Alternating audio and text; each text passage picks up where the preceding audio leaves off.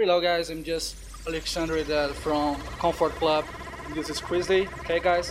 so, and I'm interviewing Crizzly right here. And Crizzly, how many times have you played already in Brazil? It's the first time. How First your time. first yeah. time? First time ever to be here.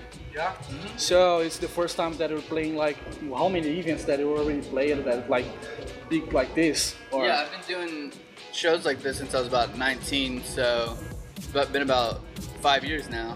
Five years. Yeah. What do you think about another artists like here that are playing here? Do you think that you are doing like personally? What do you think about these styles? EDM scene right here uh, nowadays, and they are, they are talking a lot of, about EDM scene on the industry of EDM. What do you think about it? Yeah, it definitely has grown a lot. Um, I'm not sure how big it is in Brazil. I don't know if it's bigger here than it is in America. What do you think? Is it is it pretty big here?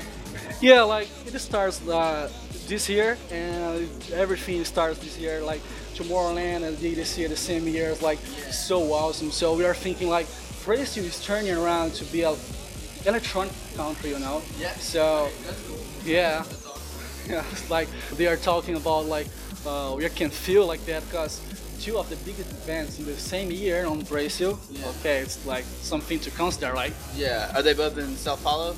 São Paulo, they both won São Paulo, like Tomorrowland and EDC.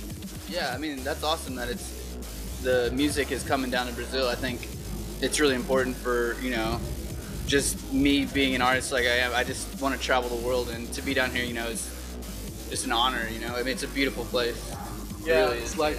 And what about what do you think about uh, Brazil when the people right here? What do you think about uh, uh, the people watching you, the other artists supporting you, Brazilian artists like uh, Locke or F Tampa, and like people like that? What you think about Brazilians, like Brazilian artists and Brazilian events and Brazil, Brazilian people? Yeah, I mean, I'm excited to play, you know, the stuff that I'm used to listening to. I'm sure that not everyone has heard all the music that I play. I'm gonna play because I play a lot of hip hop. I don't know, is the hip hop scene big here? the hip hop scene, yeah, a little like we have- we have a lot of special events like here, uh, Red Home, uh, like Espírito Santo, Yeah. and a lot of São Paulo right here. Uh, we have a lot of sort of a lot of events like plays hip hop, trap. Yeah, well, I'm gonna I'm gonna play I'm gonna play a lot of hip hop from like Texas and around America and stuff, and it's it's gonna be interesting interesting to see how they react to it because I'm not sure how big hip hop artists are here as compared to like America, you know. But I mean that's what I that's what I play, so I'm excited to test it out. Um, I feel like it'll be fun. Uh, I, I feel like the the beats are like what make it all work, you know, because Yeah. everyone likes to Everyone just like dance. beats and have beats and dance the Yeah, beats, right? so it's, it's like that's the foundation of it all.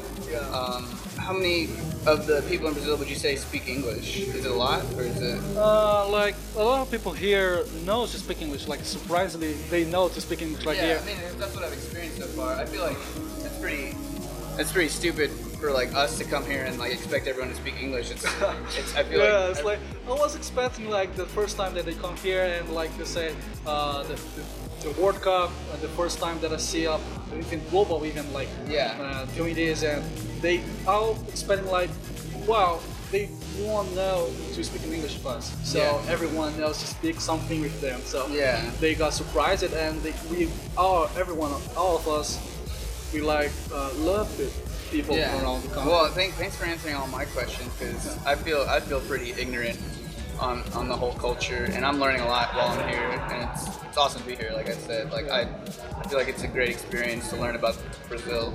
Yeah, nice. Nice to meet you, dude. Yeah. Pretty nice and pretty happy to meet you, dude. And I hope that you come back another days and another events. Like it will be a pleasure to listen Yeah, to you. Okay.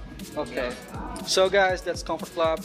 Love, peace, and thanks for answer and thanks for everything, Crizzly. For sure.